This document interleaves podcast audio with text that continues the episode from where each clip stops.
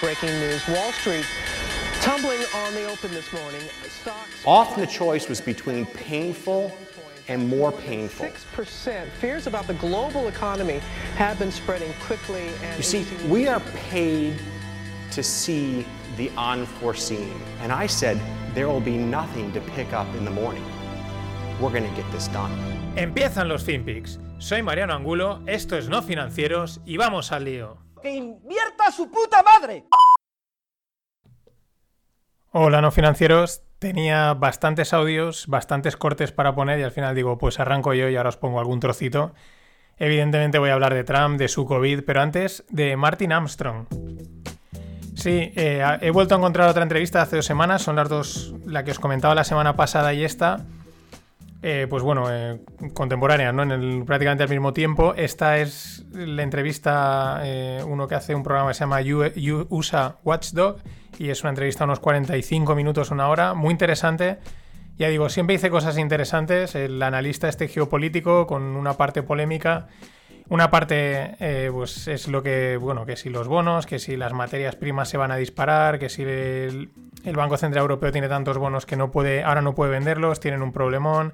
Bueno, más o menos lo que os podéis imaginar, pero aquel que quiera pues la puede ver, la dejo en la newsletter. Pero hay cosas interesantes. La primera es que confirma una cosa que ha salido en... Bueno, yo lo he visto en algunas series y en algunas películas de estas de política. Él dice que hay, bueno, los llamados, o bueno, como él también lo llama, The King's Maker, ¿no? Eh, gente que se dedica a coger a alguien, a un candidato y hacerlo pues presidente, alcalde, gobernador. Ya digo, yo lo he visto, en Billions lo he visto y creo que en alguna otra serie, ¿no? Y lo que sacan en estas series es que estos personajes, mm, claro, los contratan para que hagan, para que lleven a alguien al, pues eso, sea, sea ganador. Y, y lo que hacen es que les envían también gente pues, para que prepararlos y evaluarlos, ¿no? Y entonces Martin Armstrong cuenta en esta entrevista que él ha ido varias veces a evaluar a candidatos para pues, parte geopolítica, para enseñarles, etcétera, ¿no? Y dice que una vez le, el que le contactó le dijo, bueno, tienes que ir a Florida, creo que dije C Florida, y, pero esta vez es especial, dice, pero ¿por qué? Si siempre es una situación especial. Dice, no, esta es especial por encima de todas porque el candidato es estúpido, es muy estúpido. Y él se queda así y dice, bueno, y se trataba de George W. Washington, ¿no? El, no, perdón, Washington no, George W. Bush, el, el anterior, el, el anterior a Obama. Y no lo dice, no es una crítica realmente a, a Bush, sino también explica que, por ejemplo, Obama, pues a los consejos de seguridad de la Casa Blanca y tal, pues prácticamente no asistía, realmente estaba jugando a golf. Y lo dice en el sentido de que realmente los candidatos los... Pues bueno, es lo que un poco siempre se ha dicho, ¿no? De que, bueno, ¿qué más da quien esté? Si al final lo que importa es lo que él dice, que es toda la gente que montan detrás, que son los que realmente gobiernan el país y muchas veces el candidato, pues bueno, van alternándolo, es una cara bonita. Siempre he dicho que Trump es el verdadero antisistema en toda esta historia. Y bueno, pues él viene a decir que, sí, que él, eh, Trump realmente no, no, viene, digamos, de, ese, de esa estructura de elección, eh, tanto republicana como demócrata. Dice que al final da igual. El ejemplo lo hemos visto, no ha iniciado ninguna guerra. Dos, eh, es el primer presidente de los Estados Unidos que no tiene perro. Salía esta semana en Twitter que había que votar a Biden porque tiene perro, ¿no? Y es que todos los presidentes, todos, republicanos o demócratas, han tenido perro, evidentemente, porque la fotito con el perro pues es, bonita y mola y tal. Pero Trump pues es así, Trump dice, yo no tengo perro, no he tenido perro, no me gustan los perros, no tengo perro y punto, ¿no? Y bueno, también comenta, vuelve otra vez a ahondar en el tema este de, una, élite mundial, eh, sobre todo pa, por lo que desgrana, pues más eh, Gates, eh, Soros, Schwab, no lo dice, pero lo dice, que son la gente que está, digamos, de, de, la parte detrás de toda esta historia del gran reset, la economía verde y toda esta historia y todo este follón que se está montando. Y por lo tanto tendría en contra a Trump, a Xi Jinping y a Putin. O sea, imaginaros, esto lo comenté una vez también, que habían unos que apuntaban que realmente estos eran... Realmente era un frente común, aunque disimulasen que se llevaban mal. Y, y bueno, ahora hilo con el, con el COVID, ¿no? Trump ha, ha dado positivo. Aquí empiezan las, las, especulaciones. Claro, el otro día en el debate se veía claramente que era un 2 contra 1. Lo estaban acorralando, iban a por él, tiene todo el establishment. El otro día salía JP Morgan diciendo que, que Trump ganase las elecciones sería una sorpresa, aunque bueno, JP Morgan, pues a saber de qué, en qué posiciones tiene en el mercado y en función de eso, por qué está diciendo que le interesa esto o lo otro, ¿no? También Silicon Valley siempre ha sido muy de la parte demócrata, muy, digamos, de izquierda en el sentido americano. Luego os contaré una noticia que, que bueno, que va en este sentido. Bueno, el tío lo tiene todo en contra, ¿no? Y casualmente se coge el COVID. Mm, puede que sea verdad, puede que sea mentira. Lo interesante son los hechos. Mm, bueno, en ese momento podía ser, oye, pues puedes, podía morir, no parece que vaya a pasar. El tío esta tarde decía que ya iba a salir. Pero claro, lo interesante es, mm, claro, el juego político que hace, ¿no? Él de repente aparece sin corbata, de una manera mucho más casual, además con un tono más más suave, ¿no? Yo incluso diría que es como, le llamaría a partir de ahora Teddy Bear Trump, ¿no? En vez de salir siempre tan rocoso y tan peleón, eh, sale ahí como más tranquilamente, ¿no? Y, dice cosas como, como esta, es que es, es, muy interesante. They know what we're going through, they know what, as your leader, what I have to go through, but I had no choice because I just didn't want to stay in the White House. I was given that alternative. Stay in the White House, lock yourself in, don't ever leave, don't even go to the Oval Office. Just stay upstairs and enjoy it. Don't see people, don't talk to people, and just be done with it. And I can't do that. I had to be out front, and this is America. This is the United States. This is the greatest country in the world. This is the most powerful country in the world. I can't be locked up in a room upstairs and totally safe and uh, just say, hey, whatever happens, happens. I can't do that. Los que se lo quieran cargar deberían de tener claro que este tío no va a dar el brazo, el brazo a torcer a la primera. es impresionante, ¿no? Como dice, me podía haber quedado en la Casa Blanca, encerrado, disfrutándola, dice, pero no puedo, yo tengo que estar liderando el país, tengo que estar aquí dando el callo. Este, es este vídeo es del propio, creo que es el mismo viernes, sábado, eh, pues eso, en el hospital y el tío está ahí eh, pues trabajando, ¿no? Y dando el discursito, contando todas estas historias. Además, eso, ¿no? Es ese, yo me pongo delante, yo tiro del carro y, seguidme, ¿no? Yo, yo, estoy aquí para vosotros. Ahora os pondré otro corte también súper interesante que es, la versión Teddy, la versión Teddy Bear. Más cosas. Eh, le han estado administrando. Esto es interesante porque él, había dicho que para las elecciones iba a estar eh, disponible la vacuna. La semana pasada Moderna decía que no iba a estar la vacuna, con lo cual digamos que sería un varapalo para Trump. Pero él ahora, fijaros, pilla el COVID, eh, le están dando Redemsivir, le están dando también otro, otro medicamento, también un poco así de prueba, y está funcionando, el tío sale, con lo cual un poco el mensaje, exagerándolo un poco, ¿no? Pero es como que sale diciendo, yo me he metido en la boca del lobo, lo he superado, he probado y la vacuna soy yo, ¿no? Porque yo he probado medicamentos nuevos y, y aquí me tenéis para dar el callo. Y aquí lo viene también a decir en este, en este corte. It's been a very interesting journey. I learned a lot about COVID. I learned it by really going to school. This is the real school. This isn't the let's read the book school.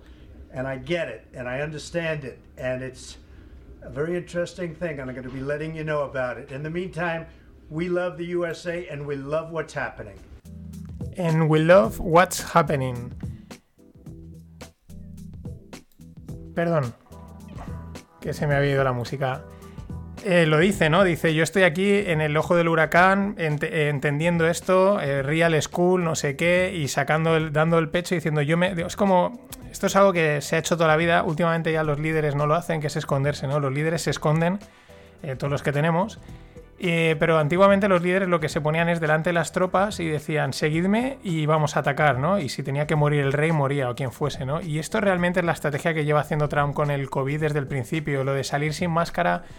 Hay quien dirá, ah, es una, sí, es una temeridad, pero él, sabe perfectamente cuándo tiene que salir, cuándo no, y lo que está mostrando es esa imagen de aquí estoy yo para dar la cara y salir adelante. Y, aquí lo está confirmando con esta historia del COVID, ¿no? De seguirme que que eso, yo soy la vacuna, yo, me pongo delante. Teddy Bear Trump, we love what's happening. Eh, también dice en otro corte, I love, eh, que ama a todo el mundo, etcétera. Me recuerda al señor Barnes, ¿no?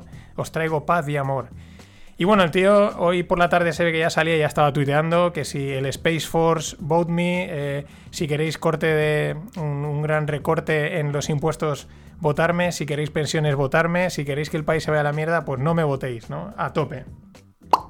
En fin, para cortar esta parte de internacional, que era, pues, se prestaba bastante, os traigo cuatro noticias, además de las curiosas. La primera, Argentina, esto es una noticia del país. Argentina frena la importación de libros españoles por su mala tinta.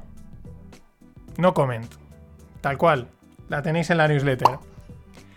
UK, o sea, Reino Unido, olvidó registrar casi 16.000 positivos por COVID porque su Excel no admitía más filas. Todos hemos jugado a llegar al final del Excel. Reino Unido también. No comment. Vale, esta, es, esta mola. Parece que las compuertas, bueno, parece no, es así. Las compuertas anti-inundación de Venecia han funcionado. Eh, ya no se ha inundado, había venido la época de inundaciones, que siempre es la típica imagen de la Plaza San Marco llena de las sillas y el agua, pues han metido ahí unas compuertas estilo holandesas de estas que tienen y, y a funcionar. Y por último, y esta es chocante, los chinos eh, pues el Partido Comunista, pues en teoría, ¿no? Son, gente eh, no creyente y tal. Pero bueno, la religión, la religión católica, Jesús tira un montón y eso no lo puede negar nadie. Porque incluso la gente que es eh, que no cree en Dios y es anticatólica, pues le toca los huevos lo que cuando la gente católica dice algo, ¿no? Tiene mucho tirón Jesús. Tiene tanto tirón que el Partido Comunista chino ha traducido la Biblia a su gusto. A su gusto. Entonces la han adaptado para que, digamos, encaje con, con el concepto de, nación y de política que ellos tienen. Por ejemplo, eh, ya sabéis, cuando van a lapidar a la, prostituta, ¿no? En la Biblia, entonces eh, ellos lo que cuentan es que Jesús es el que lapida a a la propia prostituta y él le dice, Jesús le dice, yo también soy pecador, pero si la ley solo la pudieran ejecutar hombres sin mácula, estaría muerta. Los chinos son así y se quedan tan tranquilos. Más cosas. Nos venimos a España. Unas, algunas cositas. Mm, tuiteaba un. Tuiteaba un tuitero, evidentemente. Eh, decía café y acción a 2 euros. ¿Por qué? Por lo del Santander. El Santander abierto, ya lo lleva ya un par de años, pero ahora ha abierto en Málaga. En Valencia lo vi el otro día. Los Santander Work and Coffee, ¿no? Que es como pues, un espacio de. Pues eso, de coworking y cafetería. Yo el otro día, cuando estaba por el centro y lo vi, y me llamó mucho la atención, porque creo que es un error enorme. Está muy bien que tú te abras a un concepto nuevo, que intentes transformar tu oficina, que no sea la típica oficina que parecía, pues eso, eh, muy burocrática, ¿no? Como la típica oficina de banco, que intentes darle un rollo más abierto, pero creo que aquí se han pasado. No quiere decir que no esté chulo, ¿eh? Mola el espacio y tal, pero creo que hay un problema de marca. Tú entras y lo que percibes es que estás en un café o en un coworking y no en un banco. Y pongo como ejemplo, aquí en Valencia, en el centro también hay una oficina de la Caixa, que es un, se llama CaixaBank Day One, no Caixa, CaixaBank Day One, perdón. Es, según contaron, es una de las oficinas más grandes de Europa que ellos tienen y tiene ese concepto abierto, ¿no? Entras y no parece una oficina, la verdad es que el arquitecto que es Francis Riffet, pues es un muy bueno. No parece una oficina al uso, es decir, espacios abiertos, que se había un mini que se vendía, unas mesitas, pero aún así el, digamos, el concepto te transmite que estás en un lugar de hacer negocios, ¿no? En un lugar serio de negocios, de finanzas y eso en el Santander no lo han conseguido. Así que, pero igual es el objetivo, igual el objetivo es dejar de ser un banco y a lo mejor así remonta la, acción. Polémica de Twitter curiosa, ¿vale? Es que curiosa eh, tenía que comentarla. Bueno, eh, se ve que eh, han montado en un foro y el foro se llamaba Las mejores mentes reflexionan, ¿no? En, en, Galicia. Y entonces no hay mujeres. Y entonces han empezado las mujeres a tuitear, ah, es que no han puesto a mujeres, tal, aquí, es que bueno, ya sabéis, ¿no? Os voy, a mencionar las mejores mentes. Las mejores mentes son Feijó, Rajoy, Piqué, Borrell, Pedro Sánchez, García Paje, Felipe González y algún otro. Eh, hijas mías, os han hecho un favor, o sea, pero ¿quién quiere estar en esa foto? ¿Quién quiere estar en esa foto? Más cosas, eh, siguiendo con España, ¿no? El ejemplo de lo que hizo el Ludwig Erhard, un político alemán o un presidente alemán de después de la Segunda Guerra Mundial, en 1948 ¿Qué hizo para que ayudó a que Alemania despegase, entre otras cosas, y a ser una potencia mundial? Pues hizo, prohibió el déficit fiscal. Ahora hacemos versus España. Acordaos que la semana pasada España levantaba el déficit fiscal a los a los, eh, a los ayuntamientos, ¿no? Podían gastar lo que quisiese. Limitó estrictamente el gasto público. Va en la línea. O sea, si, si, si permites que haya déficit fiscal, pues eh, adelante. Y eliminaron los controles de precios. Habían controles de precios y los precios siempre son un límite a la, a la, a la economía, ¿no? En fin, pues nosotros en España siempre al contrario. Y por rematar un poco con España, pues eh, leía el otro día que dos hospitales de Madrid, el, Princesa de no sé qué y el Ramón y Cajal, pues cerraban plantas por COVID. Pero Madrid está cerrado. Eh, en fin, no sé si es una noticia que tenía que haber metido antes porque es de estas curiosas o es que, en fin, esto es un, auténtico despropósito en todos los niveles.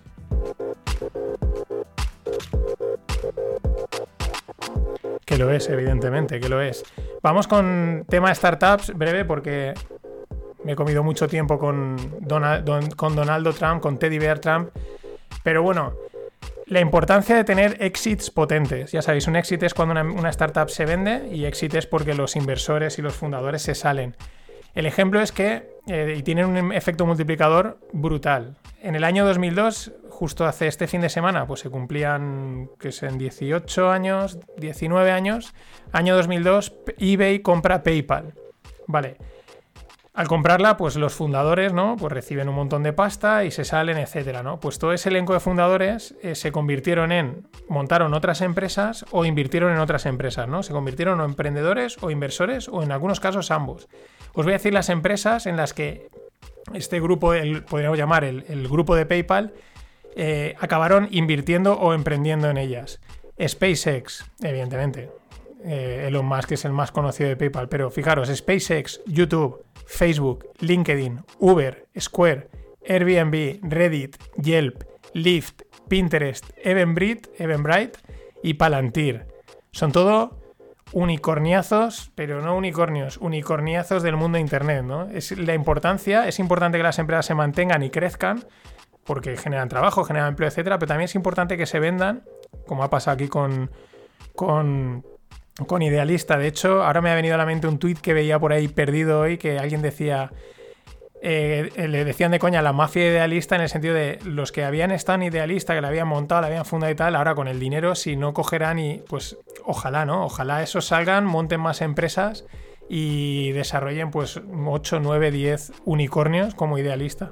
Eso sería de lo mejor que puede pasar. Y para cerrar lo que os decía antes de que, bueno, esto lo comentaba un día, creo que era Jordan Peterson en el podcast de, Joe Rogan, que Silicon Valley es, eh, pues digamos, es de... Hay como un, un pensamiento único, hay como unas normas no escritas de, bueno, de, de, ser demócrata, de ser de izquierdas, recordemos, izquierda americana. Probablemente los demócratas americanos sean como el PP aquí, o sea que tampoco... Pero bueno, y este es el ejemplo. ¿Por qué lo he metido en blockchain? Porque el mayor wallet o el wallet más conocido para comprar criptomonedas que hay es Coinbase, también es el que tiene las comisiones más altas, pero bueno, al final da seguridad y la gente lo usa bastante. Y entonces el CEO de, Coinbase, que se llama Brian Armstrong y no tiene nada que ver con Martin Armstrong, pues bueno, él ha hecho un comunicado en un blog diciendo que ellos pasan del tema político, que ellos no se van a meter en política, en temas sociales, que lo suyo es la empresa y que van a dejar de lado esos rollos. Y se ve que en Silicon Valley no ha sentado nada bien, pero nada, nada bien. Es como estás yendo contra el, mantra, ¿no? El pensamiento, lo que tiene que ser Silicon Valley. Esto lo comentaba, ya digo, un día Jordan Peterson, que es muy exagerado el... Bueno, pues como pasa aquí con los... En el, si aquí tenemos, en España tenemos nuestra versión, que son los, actores y el, mundo de los artistas, ¿no? Que como no, como no le bailen las castañuelas a la izquierda, no trabajas. Es, es fácil porque fácil saber qué, actor eh, no es de izquierda porque no suele hablar de política. Se callan, pasan desapercibidos y dice, ah, este o esta. En fin, esto ha sido todo por hoy. Hasta mañana. Always look on the bright side of life. Always look on the light side of life.